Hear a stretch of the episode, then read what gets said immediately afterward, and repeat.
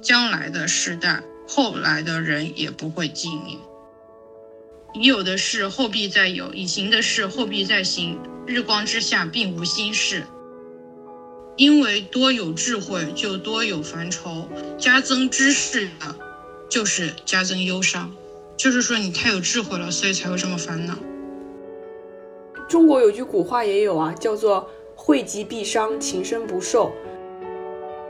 我憎恨一切的劳碌，就是我在日光之下的劳碌，因为我得来的必留给我以后的人。那人是智慧，是愚昧，那谁能知道？他竟要管理我劳碌所得的，就是我在日光之下用智慧所得的东西，这也就是虚空。故此，我转想我在日光之下所劳碌的一切工作，便心生绝望。因为有人用智慧、知识、灵巧所劳碌得来的，却要留给未曾劳碌的人为分，这也是虚空，也是大患。人在日光之下劳碌累心，在他一切的劳碌上得着什么呢？因为他日日忧虑，他的劳苦成为烦愁，连夜间心也不安，这也是虚空。你说圣经里面写这些话，他的目的是什么？就是他可能是在告诉你，你接受这个世界是虚空的。其实这个世界本来就是虚空的。你这是在哪儿呢？我在回家的路上。你刚刚才下班？对。怎么了？出什么事儿了？你为什么会这么觉得？你应该是有遇到一些什么让你有情绪波动的事情吧？才会这种突然给我打电话，你说，你觉得人活着的意义是什么？人活着的意义，就是给自己的活着找意义。我现在找不到怎么办？找意义就是意义本身。我不想找了，不想找了。可是你在给我打电话呀，给我打电话就是你的意义啊。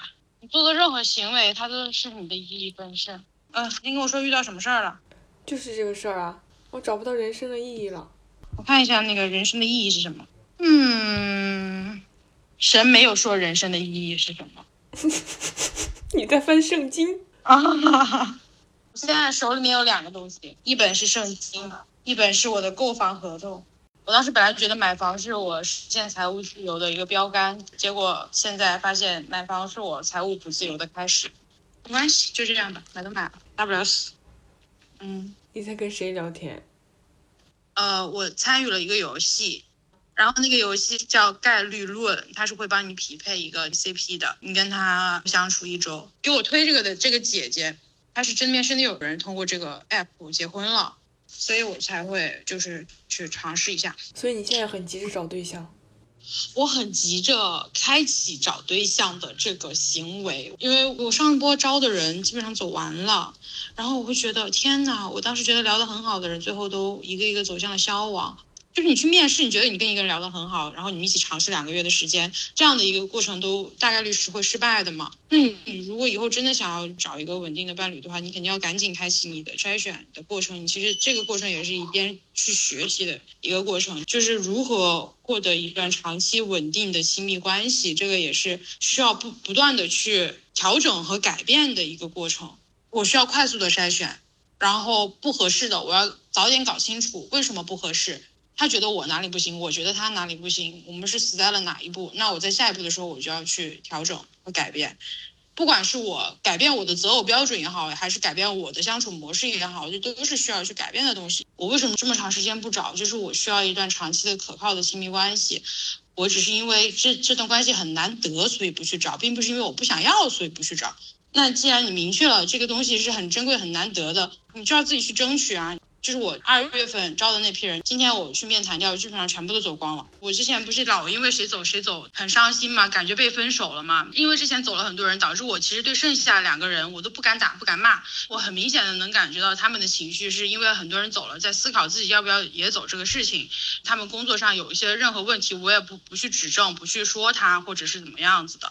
因为我就怕失去他们。后来我老板一句话点醒了我，他说：“你现在怕他们走，他们现在这个工作状态再继续下去，迟早也是要走的。你大不了就推倒重来嘛，你重新招嘛，那又怕什么？又不是第一次了。你不怕失去你做的事情才是永远是正确的事情。与其留下来相互折磨，不如我们就果断一点。我以前觉得，啊，我哪里不够好，不不不，我现在觉得，就哪怕我现在可能不够好，但是他们不会再碰到这样的人，因为我太知道外面的人是什么德行了。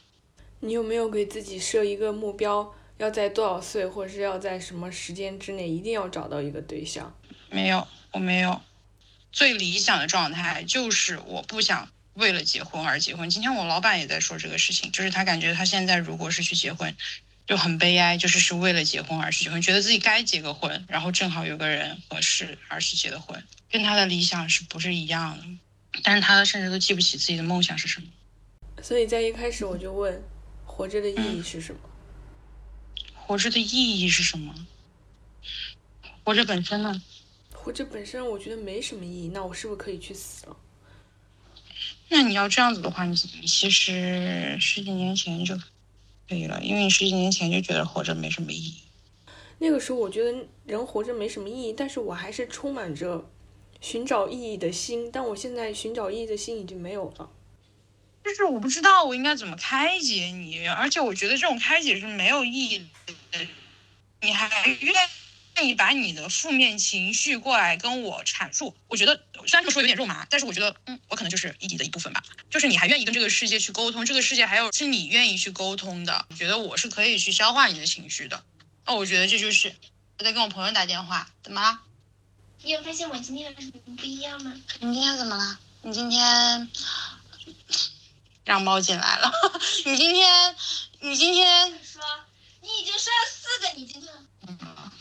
好，你怎么穿旗袍？这个这个挺好看的，这个挺好看。我要穿这个去呃五月天的演唱会。不不，我要穿这个去那个故宫影城啊，行，可以。我觉得这就是意义吧。本来刚刚挺煽情的，他一进来，我靠，这你要说活着的意义意义是什么？活着意义，我不是说什么肉麻的事情，就是我现在的室友丫姐也好，你也好。不管是过来消化我情绪的能量比我高的人，还是我去处理你的情绪，愿意过来打电话让我处理你的情绪，这种感觉是我会觉得我被需要了，这个也是我生活的意义啊。所有能够让我产生情绪价值的，都是生活意义的一部分啊。我为什么愿意去跟你聊这么久的天？是因为我也很喜欢被你需要的感觉，就是这个世界有东西在牵挂着你，不管你是需要别人还是被需要，就是意义本身啊。你刚刚有罗列了非常多让你产生意义的人，对于我来说，我能沟通的人变得越来越少之后，我可能就更会觉得没有什么意义就假设说我们有一天也不再联系了，我也没有什么其他的人能够沟通了的时候，这个问题我都不会再问了，然后我就可能去死了。但是“意义”这个词是谁发明的呀？人自己发明的。那我们换一个词吧，不用“意义”这种人创造出来的词，但我们现在所说的每一个词都是人类创造出来的。我就是想说，我现在已经失去了活下去的动力，我已经不想活了。意大利吧，不知道呀。我觉得其实不想活了。呃，那让你现在还愿意来跟我沟通的原因是什么呢？你有追问过自己吗？其实就是单纯的在思考这个问题，然后我就有回忆到之前我有一些很奇怪的问题问出来的时候，你也会给出一些很出乎意料的回答，所以这一次我也想问你，人活着的意义是什么？我现在我每天思考人活着的意义的时间真的太少了，我现在整个生活都被充满了各种琐碎的杂事，但是我觉得非常的充实，我觉得很开心。你通过我的行为的结果，你就能看出来我为什么突然之间我就在杭州买房了。我之前说了那么久想要一个自己的房子，我都没有去买。我是什么东西让我突然之间就买了房子？那一定是有东西让我觉得这个城市可以让我安定下来了。那是什么？是来源于我在杭州生活的方方面面。我下了这个决心，一定是因为我身边有人推动着我，不是说在这个城市，是在这个世界尘埃落定。当你去想要在这个世界留下来、生活下来的时候，你。不需要去思考人生的意义了。我非常的理解你现在的状态，就是你已经每天都很充实，你根本就没有时间去想有什么意义。然后你也做到了一些你曾经想做的事情，你周围的人也还挺不错的，就是这些东西就是意义本身。但是我现在的状态就是不一样嘛，我现在所做的每一件事情都是为了离开这个世界做准备。我现在恨不得就是把我所有的东西全部都卖掉，然后清理掉这些和我有关的关系。我就是想，当我有朝一日能够在这个世界上没有任何牵挂的时候，我可以离开这个世界。我现在找不到人生的意义，但是我又没有选择离开的原因，就是因为。我好像还是被一些外物所牵挂着，我想要处理掉这些牵挂掉我的外物，然后没有牵挂的离开。你，你别这样，你这样子，你让我觉得，天哪，你一碰就碎了。我是不是得了抑郁症？你是的，我不知道该怎么办。其实我维持这个状态维持了很久了，然后我其实一直在找意义，然后我找不到，就是其实我在想，就算我死了，我爸妈妈也可以过得很好，就是我找不到任何让我活着的意义，你知道吗？没有。我离开这个世界了，反而这个世界少了一份来自于我的痛苦，然后这个世界也不会停止它的运作，它该怎么样也怎么样，而我活着也并不能够改变这个世界的什么，我好像也是多余的，我这个情绪持续的周期已经很长了，要从我毕业开始算的话，现在已经过去五年了。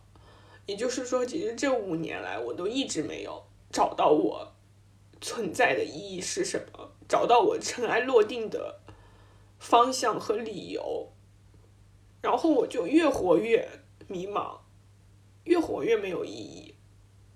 我不知道，我觉得你现在状态很很可怕。天呐，人生的无意义，人生的无意义该怎么办？而且，其实我觉得我我这个状态，跟周围的人沟通其实也不太好，好像把这种压力给到了他们一样，他们也没有能力帮我去解决这个问题，但是我好像就一直出不来。你尝试一下吃药吧。我是觉得，很多人他的情绪。出现了问题，他都是会有一个契机、有一个事件的。那我们在最开始的时候，轻微的一些问题上去处理那些事件，就可以处理好他的情绪。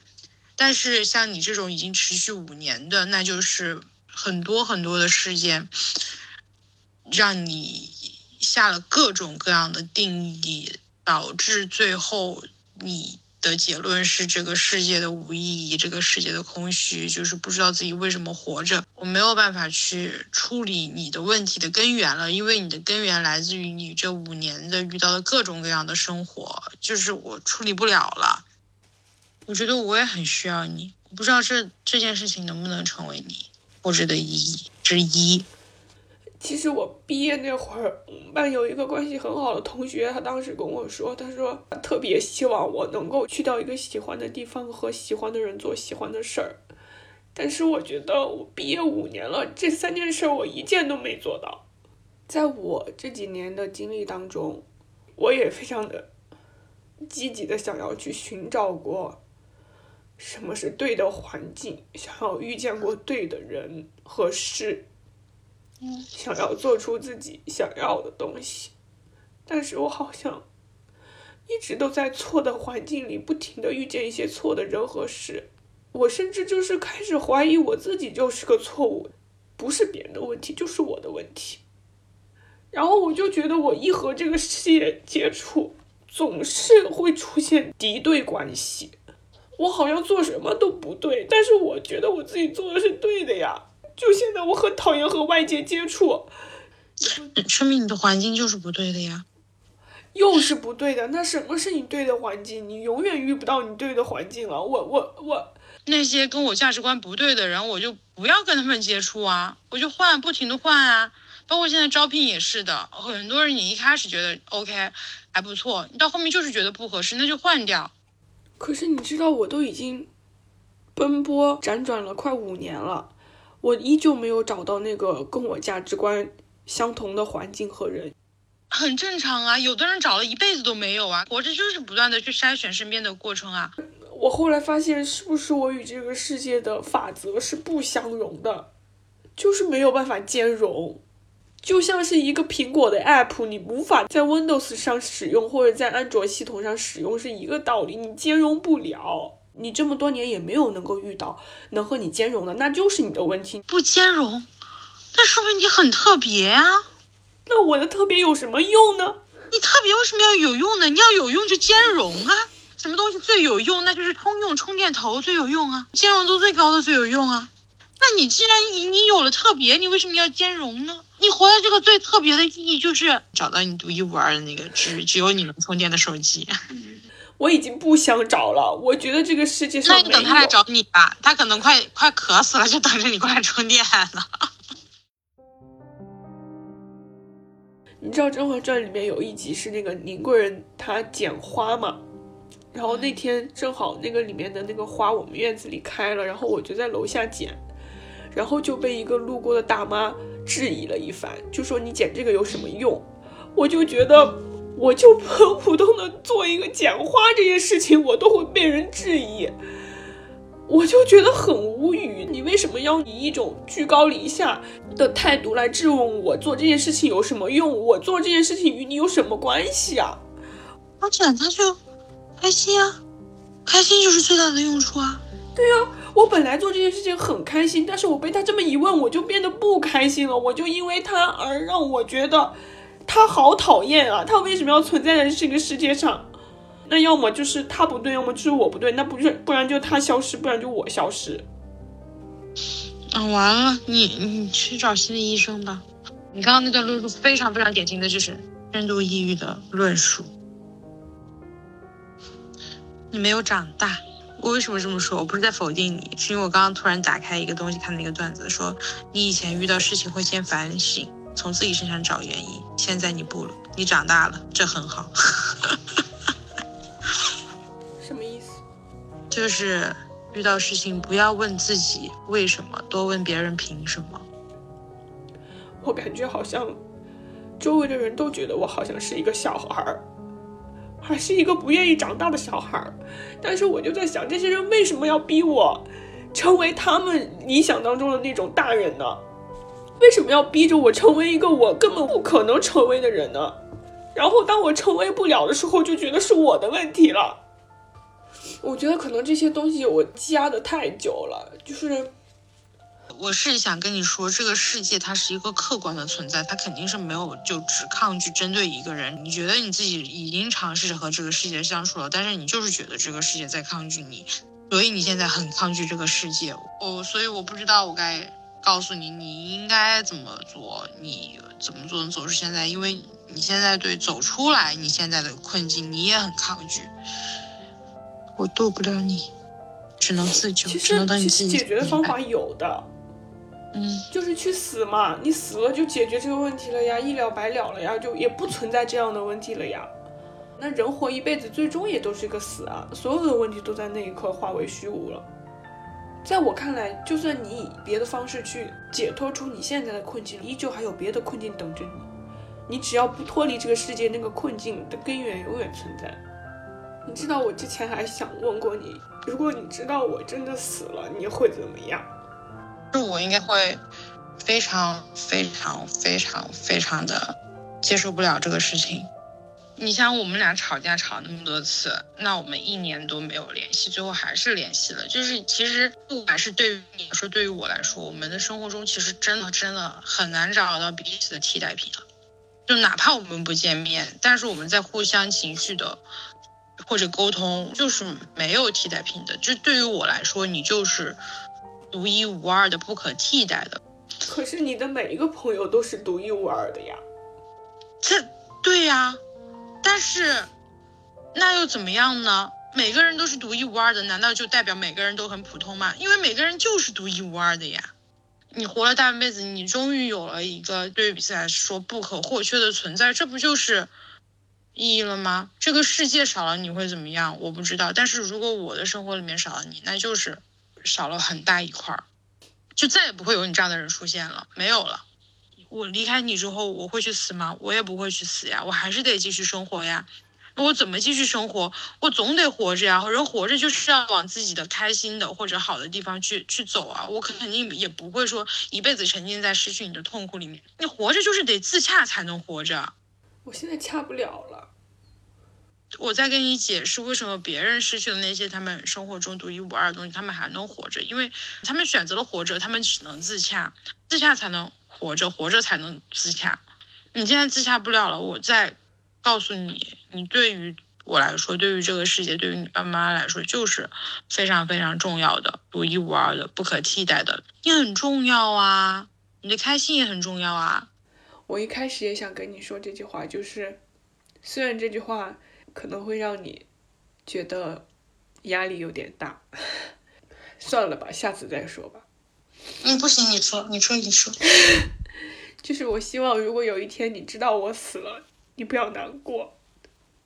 有一天我突然跟你说，如果有一天我死了，你不要太难过。你会做什么感受？你的感受是你居然比我先走一步，人生进度条，房子都买了，百分之五十的人居然比我先走，我不服。对呀，反正我我这几天就在想，如果我明天就死了，我身边的人会什么样的态度去面对这件事情？我就希望我能够死得干净。不要不要不要！我需要你，别死了。你死了我会很难过的。现在不是就是给你打预防针吗？让你不要难过呀。啊，打预防针就能不难过了？答应我不要死好吗？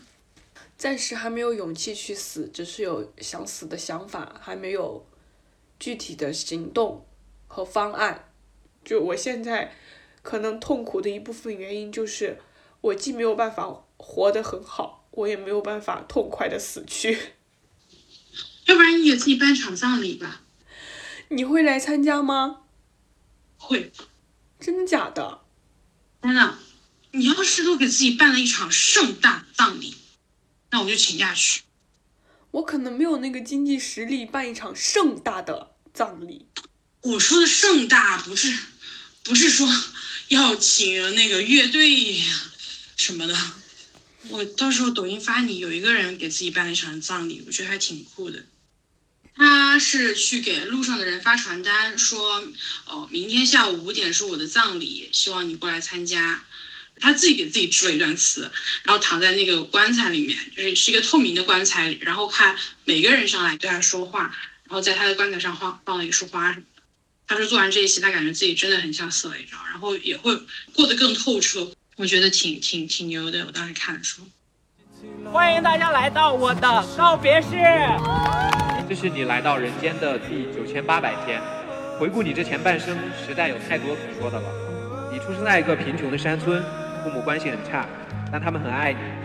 这一生你学习一般，长相一般，但还算善良勇敢，因此认识了很多有趣的人，做了很多荒唐的事，但你从不觉得他们没意义，也从不觉得世界上什么事一定要有意义。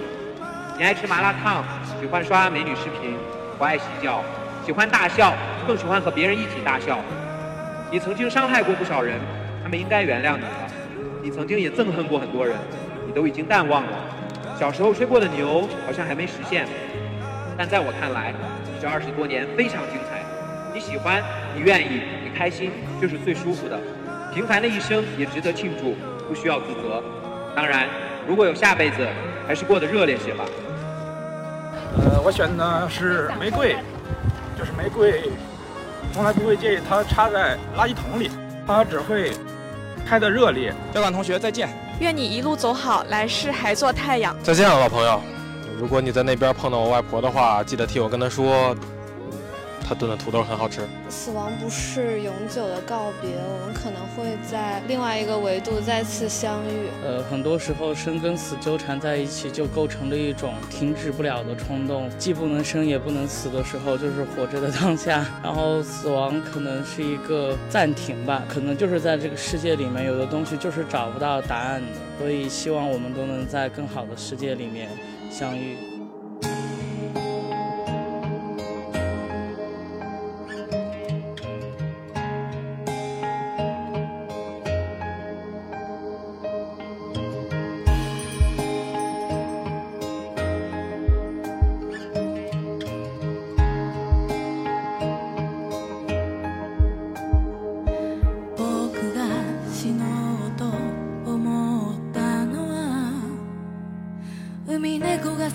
足で